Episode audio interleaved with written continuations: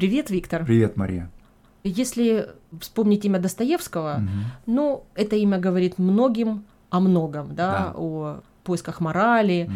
Произведения его переведены на многие языки. Угу. Или, например, взять Толстого. Это с большой буквы имя, литература высокая. Да. И вот такой человек, как Циолковский. Человек, который стоял у истоков освоения космоса да. человечеством. Между ними же есть очень большая связь, не только временная с точки зрения хронологии, угу. но есть связь философская. И вот вопрос. Какая связь между Достоевским и полетами в космос? Интересный вопрос. Ответ на него, он заключается вот в одном имени. Это имя Николая Федорова. Имя, с одной стороны, очень распространенное в России, да, ну сколько может быть Николаев, да, и Федоровых, это почти как Сидоров или Иванов. Но вот при всей этой обычности это был очень необычный мыслитель, очень оригинальный мыслитель, хотя надо сказать, что он остается несколько в тени вот этих вот более известных имен или, допустим, в тени имен, связанных с русской религиозной философией, да, Владимир Соловьев или Николай Бердяев, да, эти имена русских религиозных философов гораздо в большей степени на слуху, чем имя Николая Федорова, хотя Николай Федоров является фундаментальной фигурой и истоком и человеком, повлиявшим на самом деле не только на там, Достоевского или Толстого или Целковского, но и вот на этих упомянутых религиозных философов. Ну хорошо. Что мы про него знаем, в чем смысл его учения? Ну смотри, есть, допустим, художники или музыканты, да, которые ассоциируются с одним произведением, таким самым известным, да. А есть философы одной идеи, да. Конечно, Николай Федоров это такой классический философ одной идеи, и идея эта заключается в следующем. Воскрешение всех умерших. А дополнением к ней является идея регуляции природы, то есть управления природой как способа воскрешения всех умерших. Так, ну хорошо, давай тогда по очереди. Mm-hmm. Начнем с воскрешения всех умерших. Честно говоря, кажется, что это немножко странная идея, потому mm-hmm. что если задуматься о том, сколько людей сейчас на Земле, mm-hmm. да, и тех, кто умер, их тоже было достаточно много. И, в принципе, технически ага. разместить такое количество людей на Земле, ну, возможно. Хотя, конечно, это связано с качественной какой-то перестройкой но с другой стороны, если речь идет о воскрешении, mm-hmm. то можно сказать, что наша память о предыдущих поколениях и является вот этим воскрешением. Конечно, есть вот такая распространенная известная фраза э, о том, что человек не умер до тех пор, пока сохраняется какая-то память о нем. Да, да, да. И даже хотя бы упоминание где-то, да, да в архивах, да. и бессмертие писателей на этом основано. Но, понимаешь, вот отправной точкой его рассуждений является, конечно, поиск основания для морали, да. Ну, конечно, можно рассматривать исходной точкой любого этического, морального отношения, отношение тебя к другому человеку, да, то есть вот только тогда, когда мы начинаем воспринимать другого как равного себе, да, узнавать себя в другом, только в этот момент мы становимся моральными субъектами. Ну, иными словами, когда человек один, речь о морали трудно вести, да? да? Мораль возникает тогда, когда мы вступаем в отношения. Да, но здесь кроются ловушки, потому что довольно часто отношение к другому выливается в такое самолюбование, да, но типичный пример это вот пример двух влюбленных, да, Значит, э, часто люди любят не другого, а свое отражение в нем. Или свою любовь, да, да. человек любит, ему да. нравится это состояние, ему приятно. И это не является преодолением эгоизма, да, какого-то нарциссизма, если угодно. Поэтому это нельзя назвать настоящим началом, истоком морали. Другим подобным вот истоком можно рассматривать отношение родителей к детям. Да? Родители живут для детей в каком-то смысле. Честно говоря, вот этот подход я бы покритиковала, потому mm-hmm. что когда мы живем для других, когда родители растворяются в детях, mm-hmm. Жалко этих детей, конечно. Ну и можно, наверное, и родителей немножко пожалеть, потому что здесь не только Федоров, но и, допустим, такой крупный европейский философ, как Шопенгауэр, отмечает, что вот в этом стремлении к продолжению рода, да, в этом стремлении оставить потомство, действует на самом деле слепая биологическая сила жертвами которой и становятся конкретные люди, да, конкретные индивиды. И Шопенгауэр, вот он наиболее яркие, там, допустим, его страницы посвящены вот критике вот этого сексуального влечения, да, в котором живем не мы, живет род, а мы умираем на самом деле. А мы просто являемся инструментом, через который да. проходит вот эта жизнь, да? да. И получается, что здесь биология больше работает, и чем мораль. Безусловно, конечно. Ну подожди, ну даже если с точки зрения морали, когда мы заботимся о детях, их воспитываем, мы все равно видим продолжение себя в Да. них, да, даже если не брать биологическую часть, продолжение себя биологическое. Да. Даже с точки зрения своего я, своей личности, ты же видишь, что ребенок на тебя похож, Да.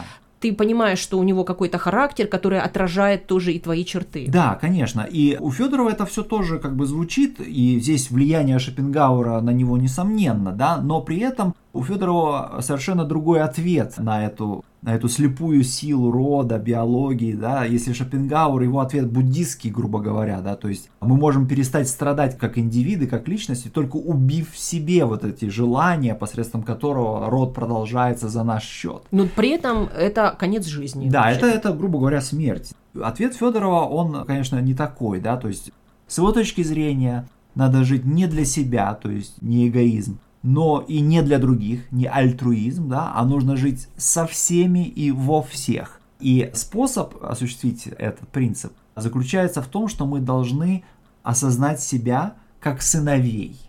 Мы должны понять, что мы сыны отцов, мы сыны родителей. То есть это третий способ, да, когда мы говорим, что не отношение родителей к детям, Да, а отношение сыновей к своим родителям. родителям, да. Смотри, но здесь очень важный момент нужно понять, что отношение сыновей к родителям есть какое-то изначально, да, Мгм. но это скорее отношение потребительское, поскольку Конечно. родители являются, ну, неким источником, и мы считаем это нормальным, Мгм. что дети потребляют родителей в прямом и в переносном смысле, да, Да.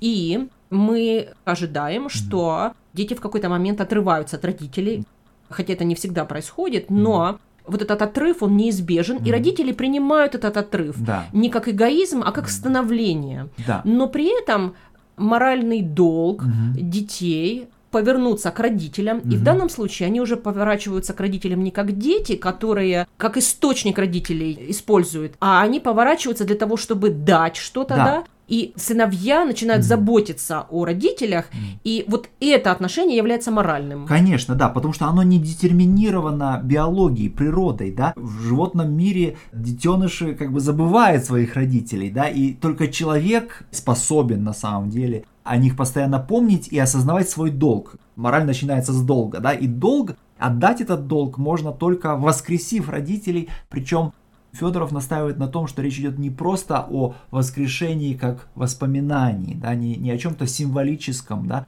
а о чем-то очень физическом, конкретном, да. То есть мы по-настоящему воскрешаем предыдущие поколения, Да. потому что мы имеем в виду отцов в широком смысле слова, всех отцов, да, Мгм. и все сыновья, у всех сыновей есть отцы, и Да. этих отцов мы воскрешаем. Да. Но имеется в виду отцов как родителей. Да, безусловно.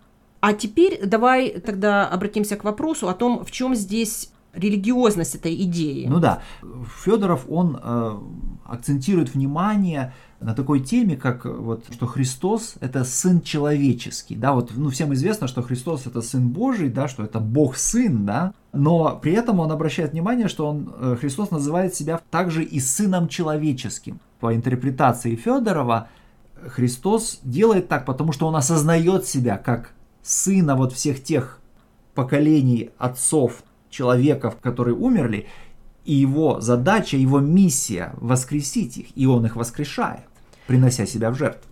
Христос сын человеческий, Мгм. да, это Божий сын, но в человеческом воплощении, Да, да? да. Ну а Федоров говорит о том, что он сын человеческий, в смысле сын всех человеков, да, Мгм. всех людей, которые жили. Да, то есть это субъект, который осознал свой моральный долг. И в этом смысле он является образцом, моделью того, чем мы должны быть. И как мы должны вести себя по отношению к другим, к, предыдущим поколениям, к нашим отцам. В этом есть мораль. Да. А другая тема, которая, безусловно, определяет философию Федорова как религиозную и такую христианскую философию, это его рассуждение о Троице. Да? Ну да, Троица – это центральное понятие в католичестве и в православии. Как соотносятся три части Троицы, да? Бог Отец, Бог Сын и Святой Дух. Да. И вот отношения между ними по-разному определяются в католичестве и в православии. В католичестве отношение к Сыну как к тому, из которого тоже, как и из Бога, исходит Мгм. Святой Дух, Мгм. да? В то а... время как в православии Дух Святой исходит только от Отца, но не от Сына. Вот это на самом деле очень кажущийся таким очень умозрительным, да, вот. Очень такой какой-то узкий вопрос, да? да? да. Но надо понимать, что вокруг этого вопроса были потрачены огромные силы на протяжении многих столетий, да, вырабатывалось вот это понимание отношений лиц в Троице.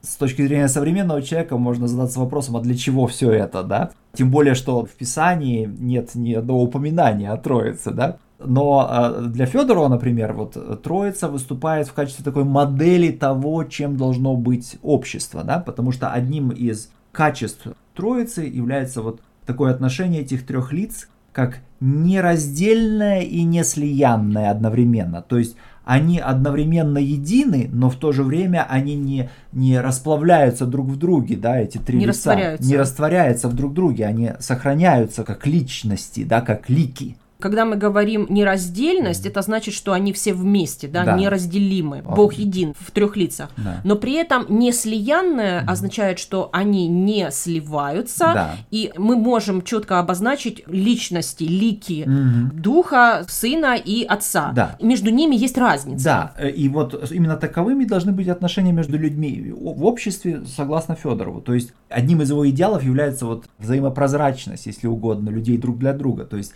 каждый должен понимать каждого до конца, но при этом они не, не, не превращаются один в другого, да, они остаются отдельными личностями. Ну, знаешь, вот с прозрачностью здесь я как-то внутренне не могу согласиться. Ага. Здесь ну, я, да. конечно, на стороне Канта. Ага. По определению невозможно понять другого человека. Угу. Мне здесь больше нравится скорее английское слово translucent, что означает, что мы видим свет в другом да. человеке, но при этом мы не видим конкретных вещей до конца, мы да. не, не до конца не можем это понять. Нас другие люди могут удивлять в разных смыслах, и мы когда удивляемся, это та точка, где мы понимаем, что нам что-то было непонятно вот эта прозрачность, она невозможна. Здесь, да. здесь мне это не близко. Да, я просто хочу сказать, что для Федорова это было очень важным, потому что это способ преодолеть вот то нынешнее состояние человечества, состояние, которое оно определяет словом небратство, да, то есть когда люди, хотя они были созданы Богом, значит, как братья, да, так сказать, они при этом находятся в какой-то постоянной вражде, борьбе и несут последствия на себе этой Какие, борьбы. Такая война всех против всех. Безусловно. Или да. даже если мы объединяемся с кем-то, то тоже для того, чтобы бороться против кого-то. Да, да, и вот способом преодоления этого состояния небратства, способом достижения этого идеала быть и жить со всеми и во всех, да, и является этот проект воскрешения отцов и вообще всех как бы умерших. Когда мы воскрешаем наших предков, совершенно очевидно становится, что мы родственники, да, все большему и большему количеству людей вокруг нас. Да, то есть мы видим, что обратиться к этим поколениям, mm-hmm. это вот моральный наш долг. Да, Ты знаешь, все очень хорошо, остается только технический вопрос. Как это сделать? Потому что физическое воскрешение трудно воплотить, ну, да? Э, ну, знаешь, вот в этом смысле надо сказать, что главным произведением Федорова была такая записка на 400 страниц под названием «Письмо не ученых людей к ученым», да? И там он говорит, вот в чем смысл науки, да? Он не в том, чтобы описывать действия слепой природы, да, описывать ее законы, а в том, чтобы преодолеть эти слепые силы природы, ведущие к хаосу, да, к смерти, к распадению, да, к вражде, и наполнить мир, земной шар, Солнечную систему, Вселенную вот той самой разумной силой, тем самым разумным сознанием, для которого и был создан человек, да, и которого он, в общем-то, в себе воплощает. Ну смотри, понимаешь? из этого следует, что фактически он хочет привести человека к состоянию Бога, да, что да. вот разум расширится, обретет какой-то моральный путь да. и достигнет тех высот, и фактически он будет приравнен к Богу. Безусловно, да. И вот если рассматривать деятельность человека как реализацию этой миссии, да, разумного, сознательного разума во Вселенной, то ничто не мешает нам преодолеть узкие земные значит, пределы, начать управлять силами природы, допустим, вызывать дождь там, где его недостаточно, или наоборот, препятствовать дождю там, где его слишком много, использовать источники небесной и прочей космической как бы энергии, да, превратить Землю в некий такой звездолет, который будет двигаться не так, как вот он сейчас двигается, а так как вот это сознание посчитает необходимым. Очень хорошо. Осталось только уговорить всех принять эту точку зрения Ну да. и относиться к своим отцам с моральной точки Ну зрения. да. И дальше уже, значит, дело времени, да? Да, То да, есть да, ну и вот надо сказать, что вот это вот необычное сочетание вот этих двух идей, всеобщего воскрешения и тотальной, можно сказать, регуляции природы, да, и превращения человека вот в эту сознательную силу природы, то есть фактически в Бога, да, а оно, конечно, не могло пройти незамеченным со стороны вот других как бы крупных э, мыслителей, да, которые были в в России в конце 19 века. И вот здесь, конечно, э, мы приходим к значит, теме отношений Федорова и Достоевского. Достоевский прочел эту записку от неученых людей к ученым э, и совсем согласился. Федоров долгое время общался с Толстым, а, причем а, именно Толстой как бы обращался к Федорову за каким-то, так сказать, а, руководством, да, а не наоборот. Федоров повлиял на Владимира Соловьева, вот этого, пожалуй, самого важного религиозного, такого самого известного, если угодно, религиозного философа конца 19 века в России. Ну и, конечно же, учеником Федорова был Целковский, Константин Целковский, то есть тот, кто находился у истоков космонавтики. Да, но это очень интересно, что Федоров представлял из себя очень э, одиозную личность, да. Известно про него, что он спал на сундуке, Мгм. ходил очень бедно одетый. Даже по рождению он был внебрачным сыном, ну, правда, князя Гагарина, Да, да. но его путь был такой безвестный, и можно сказать, что с точки зрения карьеры какой-то Ага. неудачный. Да, но он закончил последние, собственно, десятилетия своей жизни. Он провел в качестве библиотекаря вот такой известной в Москве Чертковской библиотеки, которая потом влилась в то, что сейчас называется Российской государственной библиотекой. И он причем был не просто вот человеком, который книги выдает, а вот человеком, который вот направлял поиски, да, знания, да, вот всех тех людей, которые, подобно Целковскому, приходили в эту библиотеку, да, наполнял их какие-то научные поиски, да, огромным смыслом, да. То есть таким- это тот был библиотекарь, который знал содержание тех книг, которые он выдает. Да, не только он знал практически содержание всех книг в библиотеке, но и я еще раз говорю, он способствовал тому, что мышление расширялось почти до границ Вселенной. Ну пока. Пока.